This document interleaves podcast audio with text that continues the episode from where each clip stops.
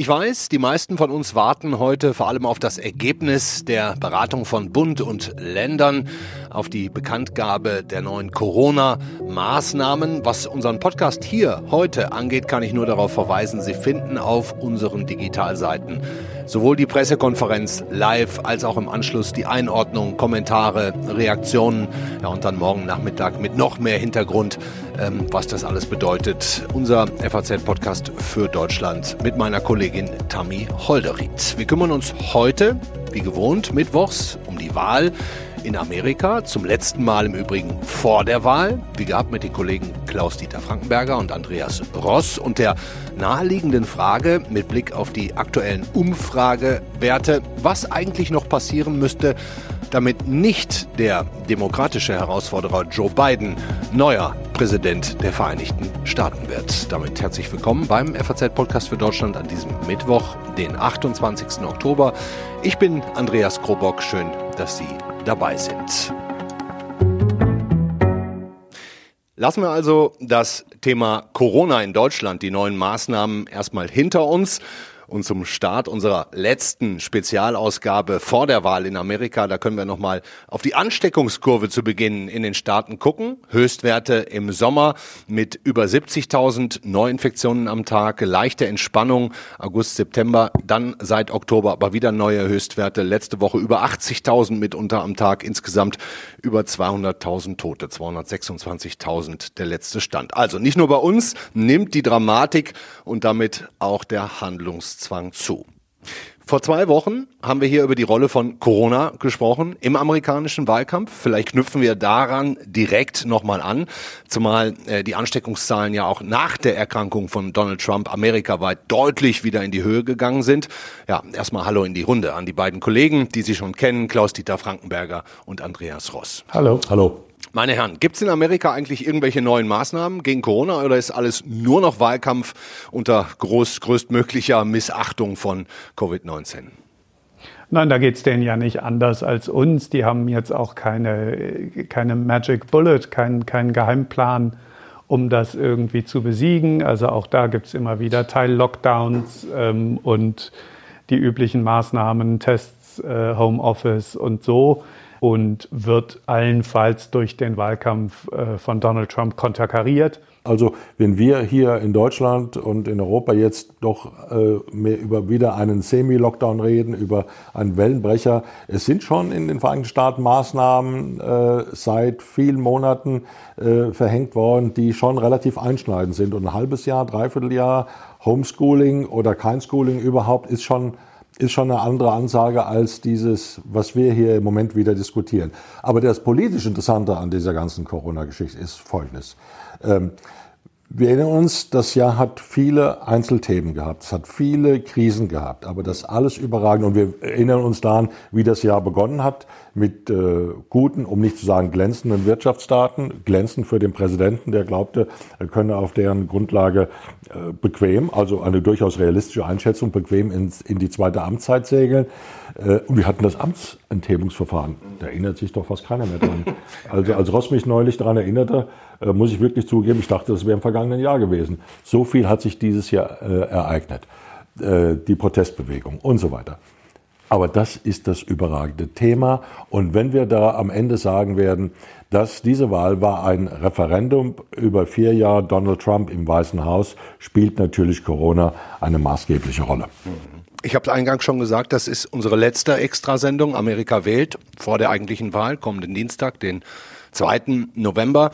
Ähm, wir müssen also als erstes vielleicht jetzt mal schauen, wie steht's denn äh, am 3. November, Entschuldigung, wie steht's denn eigentlich ganz genau? Man hört und liest ja schon ähm, seit einer Weile, dass der demokratische Herausforderer Joe Biden vorne liegt. Ähm, wenn ich jetzt mal auf unsere Statistik schaue, Faznet anschalte, dann steht's da 259 zu 125. Das lese ich.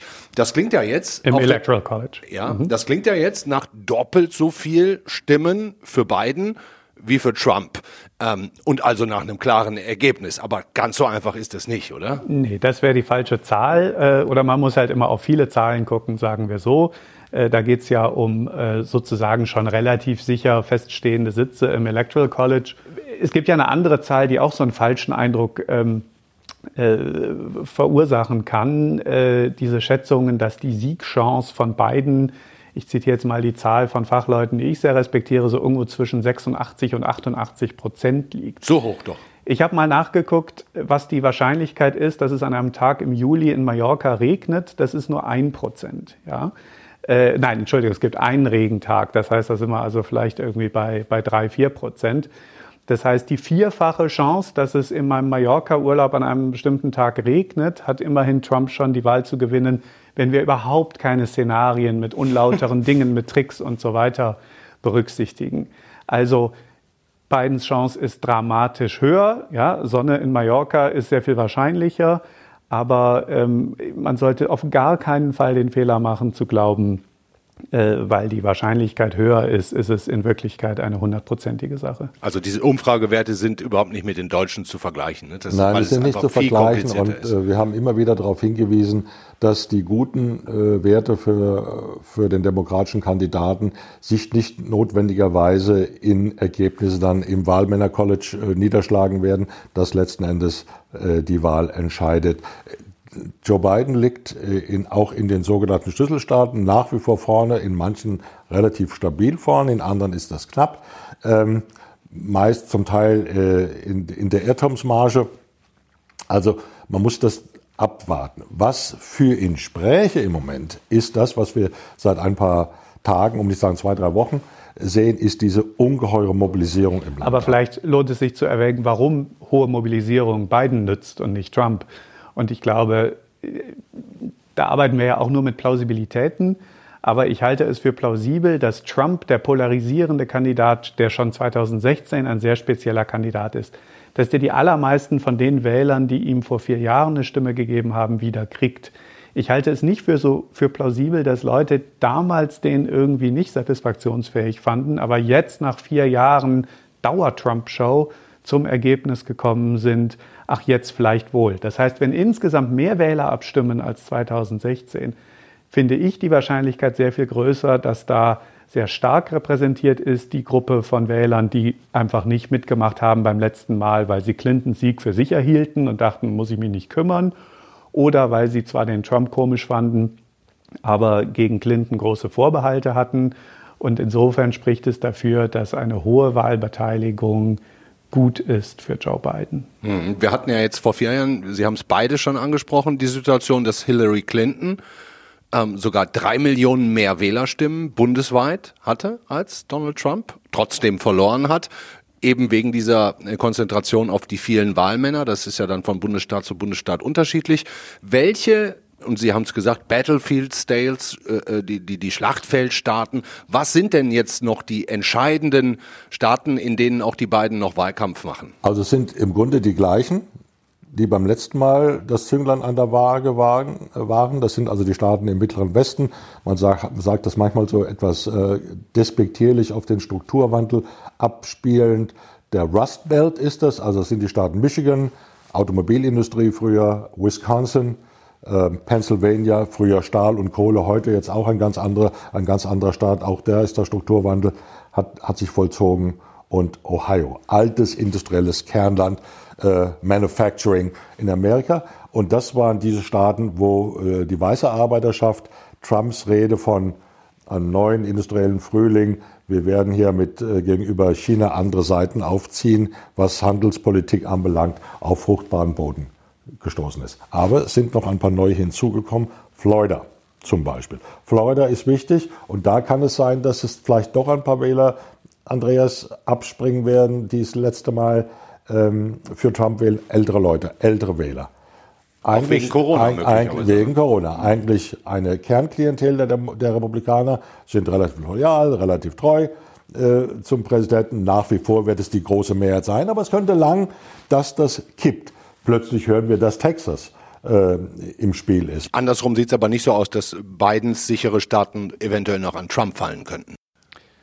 Ja, also ich glaube, wenn, äh, wenn Trump in Kalifornien gewinnt, dann äh, werde ich äh, meinen Beruf an den Nagel hängen oder zumindest mal äh, ein paar Wochen lang nicht über Amerika schreiben. Das wäre sehr gut. Äh, das Letztere, ich meine das Letztere. Und daher kommt diese, diese, diese Zahlen, die du ganz am Anfang äh, zitiert hast, mit diesem sehr sicher aussehenden Vorsprung von beiden, dass eben in diesen beiden ganz bevölkerungsreichen Staaten Kalifornien und New York die demokratische Mehrheit sozusagen in Stein gemeißelt ist. Interessant übrigens, ich habe das nochmal nachgeguckt, in dem Moment am frühen Morgen des Mittwochs nach der Wahl 2016, als Donald Trump, wir haben die Bilder vielleicht noch vor Augen, insbesondere die von seinem kreidebleichen Sohn Barron, da auf diese Bühne ging und also zu seiner eigenen Verblüffung die Wahl gewonnen hatte, führte er, was die absoluten Zahlen der Stimmen anging, mit 57 zu 56 Millionen Stimmen. Die Wahl ging aus, als die Auszählung dann irgendwann mal fertig war. Und da reden, redeten wir schon damals von Wochen, weil insbesondere Kalifornien sich viel Zeit nimmt.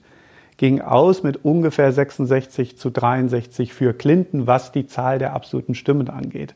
Das gibt nur ein Zeichen dafür, wie schon unter dann doch im Vergleich zu jetzt, da kommen wir sicher gleich drauf, normaleren Bedingungen wie viel sich an diesen, an diesen Ergebnissen noch ändern kann. Kommt mir fast so vor, als hättest du mein Manuskript gelesen, denn äh, was ich als nächstes hier stehen habe, lautet, es kann nämlich ohne weiteres sein, dass wir kommenden Mittwoch aufwachen, gespannt auf Faznet nachschauen, wo sonst, wie es ausgegangen ist und es gibt gar kein Ergebnis.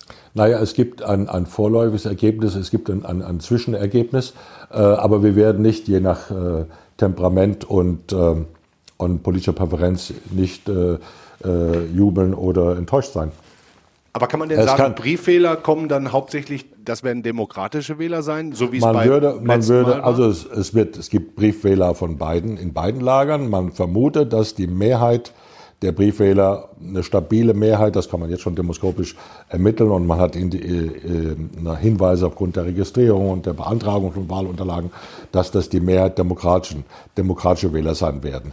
Und Andreas, wie heißt dieses Phänomen, dass dann quasi durch die Briefwahl ein, ein physisches Wahlergebnis geändert wird? Das war ja auch 2018 in der Kongresswahl, spielte das eine Rolle? Ich habe es äh, auf Deutsch immer den Scheinsieg genannt, äh, die Mirage Election oder, oder, oder so. Das heißt, dass man einfach am Anfang mit einem falschen Eindruck ist. Also wenn zuerst, das ist aber nicht in allen Staaten der Fall, muss man auch dazu sagen, aber in den Staaten und die von Herrn Frankenberger eben zu Recht äh, genannten Pennsylvania, Michigan, Wisconsin zählen dazu. Dort werden Briefwahlstimmen erst spät gezählt. Und das kann also tatsächlich dazu führen, dass man am Anfang zum Beispiel einen relativ bequemen Vorsprung für Donald Trump feststellt, weil einfach die im Wahllokal abgegebenen Stimmen gezählt werden und sich das dann sukzessive ändert, wenn dieser wesentlich zeitaufwendigere Prozess äh, der Briefwahl, ähm, Wahlzettelauswertung ähm, dann, dann stattfindet. Und hier setzt an dem Punkt, äh, setze dann diese frühe Kritik von Trump an den Briefwahlen an, indem er dann sagt, indem er sagte, das ist dann äh, Betrug, das ist Manipulation und sagte, da kann alles Mögliche passieren und ich werde meines sicheren Sieges, also äh, wie es eben dargestellt wurde, als, als Möglichkeit, um nicht zu sagen Wahrscheinlichkeit, noch beraubt. Und das könnte seinen Wählern dann sozusagen den Impuls geben, ja, das ist, das Ganze ist Betrug. Der neue Präsident, wenn es denn Joe Biden würde, der ist nicht legitim und auch nicht legal. Vielleicht bietet es sich an, trotzdem noch mal einen Schritt zurück. Also erstens, egal wie die Lage ist, es lohnt sich natürlich immer bei Faznet morgens zu gucken, weil ähm, Wer weiß, was die Geschichte ist. Vielleicht ist die Geschichte auch erstmal die, dass tatsächlich irgendwo zur Einschüchterung von Wählern Bewaffnete aufmarschiert sind. Wir hoffen, dass es nicht so kommt.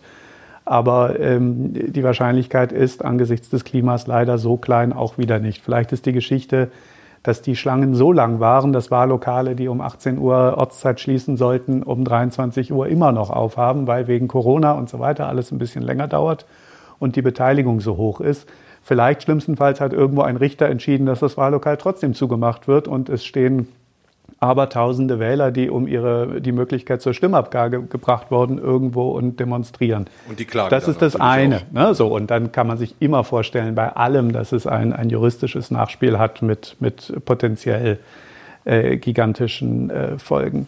Eine Sache, die man bitte bedenken muss dabei, ist, wir haben nicht irgendwie einen Bundeswahlleiter, der irgendwo in einem sicheren äh, Ort sitzt und das alles wahnsinnig souverän ähm, verfolgt, sondern das liegt in den Händen von County Clerks. In ähm, manchen Staaten heißen die anders. Counties, also Landkreise, können sehr klein sein. Das sind nicht alles höchst professionalisierte ähm, Top-Spitzenbeamte, die das da machen. Ja? Das heißt, das ist schon denkbar, dass da auch mal jemand ist, der unter dem Druck einer wütenden Menge vor der Tür eine Entscheidung trifft, die zu. vielleicht nicht eins zu eins so im Gesetz steht. Ja? Und da muss man, glaube ich, auch ein bisschen Verständnis für haben. Also der Druck auf, auf den Wahlhelfern, die übrigens auch unter Corona-Bedingungen da in, in engeren Wahllokalen arbeiten müssen. Also das wäre eigentlich Druck genug. Aber dann durch die vielen Fälschungsvorwürfe wird vermutlich dazu führen, dass wir einige von diesen Kleinstadtbürgern, die das zu organisieren versuchen, äh, dass einige von denen in den nächsten Wochen weltweite Berühmtheit erlangen werden. Ne? Ich würde gerne mal noch, weil das Wort äh, Schlange stehen jetzt mehrfach schon äh, gefallen ist, nochmal eine, eine Lanze für das amerikanische staatsbürgerliche Engagement brechen wollen. Wir erheben ja uns manchmal und, und lästern ein bisschen über die geringe Wahlbeteiligung in Amerika bei Wahlen, vor allem bei Wahlen, wenn nicht die nationale Ebene betroffen ist. Das, aber wenn wir uns das betrachten, was wir jetzt die letzten Tage sehen, was wir vermuten, wie es am, am Dienstag sein wird, dass Leute stundenlang brav, geduldig anstehen, um ihre Stimme abzugeben. Ich würde gerne mal fragen, wo das in Europa so praktiziert würde, ohne dass da gleich irgendwie äh, gemault wird und so weiter. Die Leute wissen, dass das so lange dauert und sie finden das Teil ihrer Pflicht. Aber hier, da würde ich jetzt entgegnen, in Deutschland, da muss ich gar nicht so lange Schlange da stehen. Da müssen Sie überhaupt nicht stehen, weil es viel mehr Wahllokale ja, gibt und so weiter und so fort. Ja. Aber dort, ich habe es jetzt irgendwo gelesen, in einem Staat, war Atlanta in, in, in, äh, in, in Georgia, hätten Leute zehn Stunden gestanden, für, um ihre Frühstimme abzugeben. Das finde ich unglaublich und zeigt auch, wie wie motiviert die Leute sind, wie erregt sie sind, aber auch, dass sie das als Teil ihres demokratischen Aktes empfinden, eine Schlange zu stellen. Welche Rolle spielen denn jetzt noch die letzten Wahlkampfveranstaltungen? Trump hat ja mal wieder nahegelegt, ähm, dass Amerikaner mit, sagen wir, afrikanischen Wurzeln, wie eine Abgeordnete aus Michigan, Ellen Omar, äh, sich doch bitte raushalten soll aus der amerikanischen Politik, wie immer mit so einem, ja, chauvinistisch-rassistischen Unterton. Andreas, du schüttelst schon so ein bisschen mit dem Kopf. Ist das die Taktik, der, der letzte Versuch, konsequente Spaltung fortführen, Angst schüren?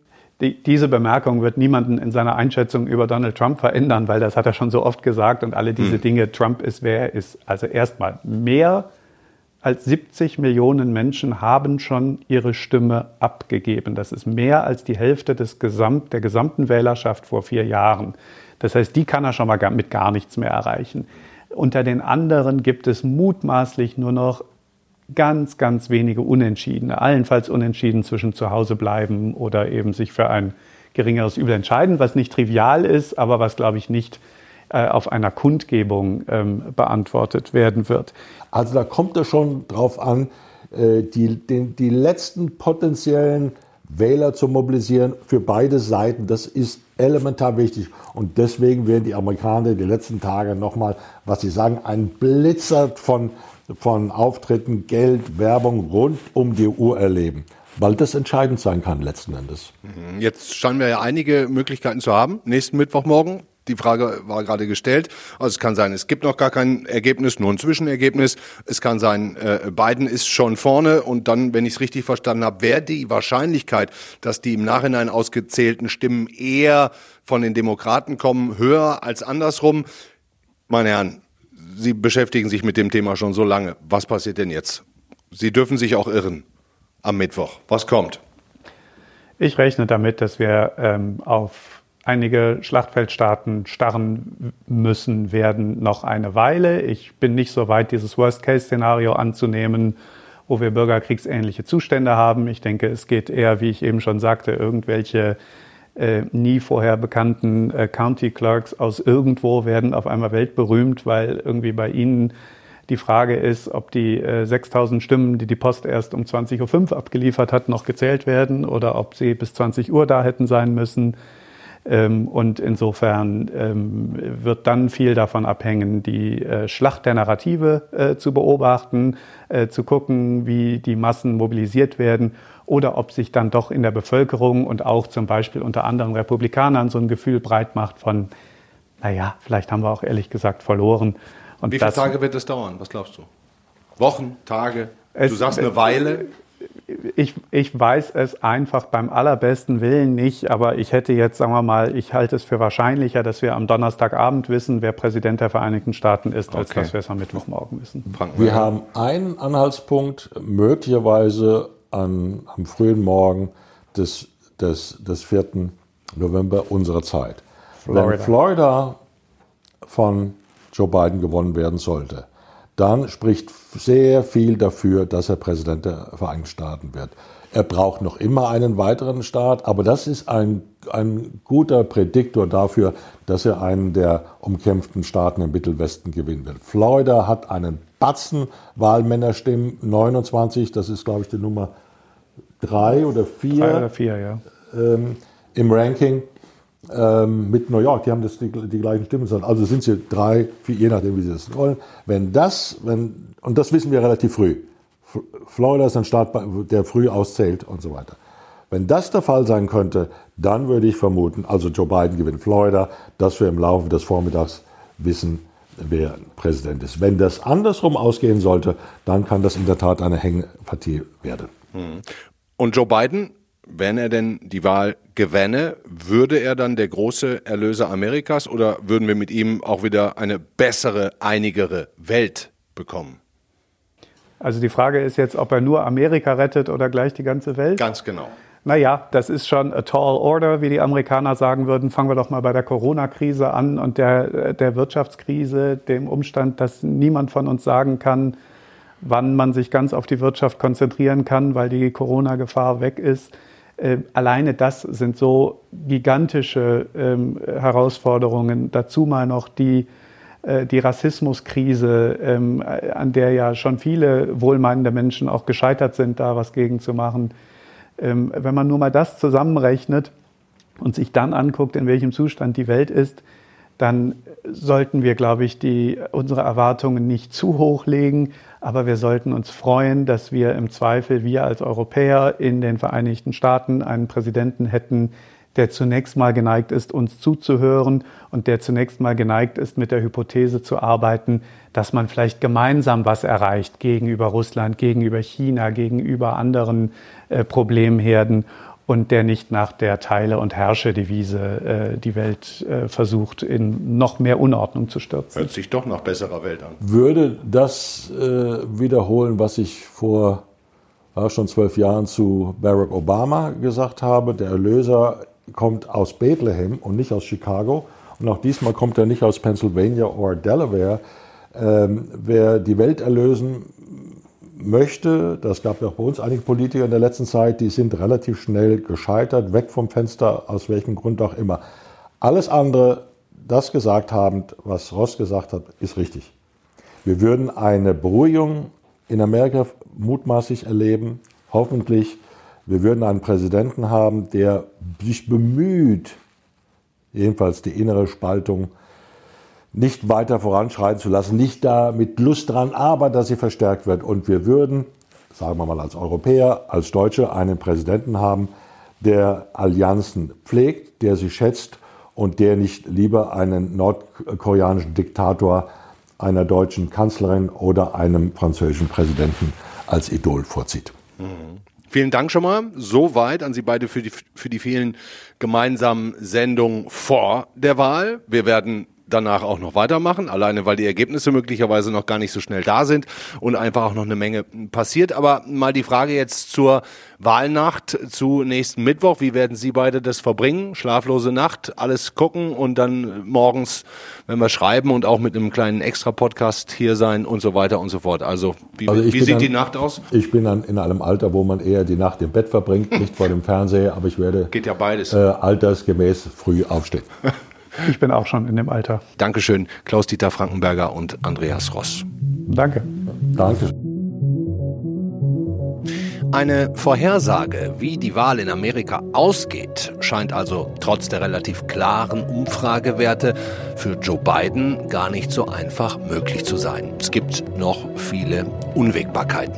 Wenn Sie noch mehr dazu wissen wollen, noch tiefer eintauchen möchten, verweise ich gerne zum Beispiel auf unseren Newsletter Amerika wählt. Der Kollege Andreas Ross, den kennen Sie ja inzwischen, steckt dahinter. Außerdem lade ich Sie gerne ein und auch diesen Link packe ich in die Show Notes, sich unsere Wahlseite in Ruhe anzuschauen. Da schreiben dann auch die vielen Korrespondenten, die wir haben in Amerika mit hoher Schlagzahl, ob Majid Sattar, Wieland von Petersdorf, Roland Lindner, Frauke Steffen oder auch Daniel Schmidt. Lassen Sie sich gerne darauf ein, wenn Sie es noch nicht kennen. Ich verspreche Ihnen, es lohnt sich.